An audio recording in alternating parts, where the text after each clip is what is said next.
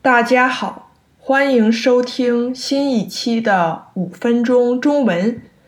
我上个星期买了新出的苹果手表 Apple Watch，昨天送到了，还挺快的。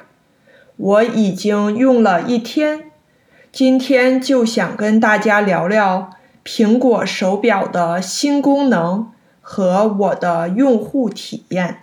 我的上一个苹果手表是二零一七年出的第三代苹果手表，我戴了差不多四年才换新的。很多新功能其实前两年的苹果手表就都已经有了，不是今年才有的。但是因为我很久都没有换手表，所以。很多功能对我来说是新的。我想跟大家介绍的第一个苹果手表的新功能就是洗手时间。苹果手表会检测到你在洗手，然后帮你倒计时洗手的时间，提醒你要好好仔细的洗手，不能洗得太快。导致洗的不干净。我通过这个功能发现，我每次洗手的时间都不够。洗手洗够时间还是很有必要的。苹果手表的第二个新功能就是帮助你监测心脏健康。苹果手表可以检测房颤，它也可以检测。你的心跳是否正常？如果你在没有运动的情况下，心跳却超出正常范围，它就会提醒你这个异常情况。第三个功能就是提醒你吃药。有时候我们工作学习很忙，就不记得按时吃药。和保健品，新的苹果手表可以在应该吃药的时候提醒你，这样你就不会忘了。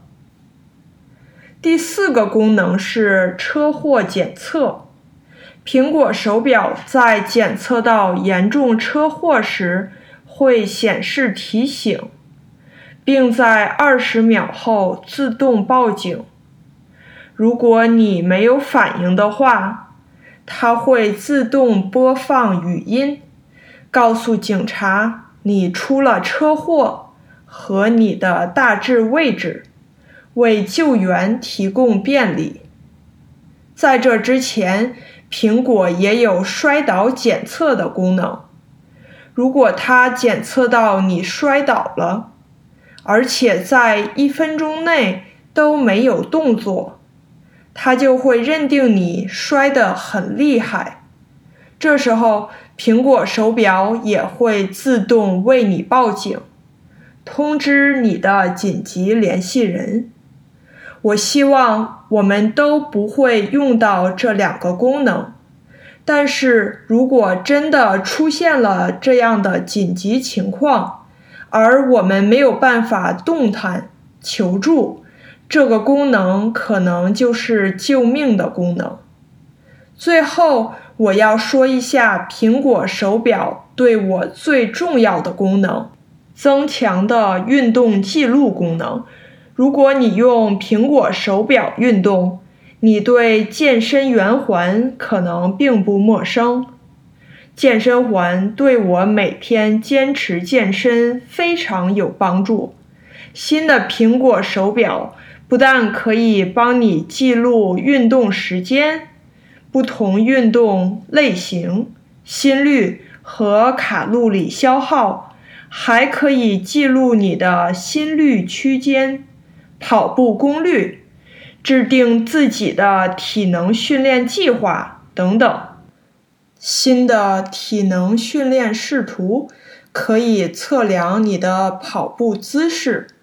我觉得还挺酷的，这些指标可以帮助我们更安全、高效的运动。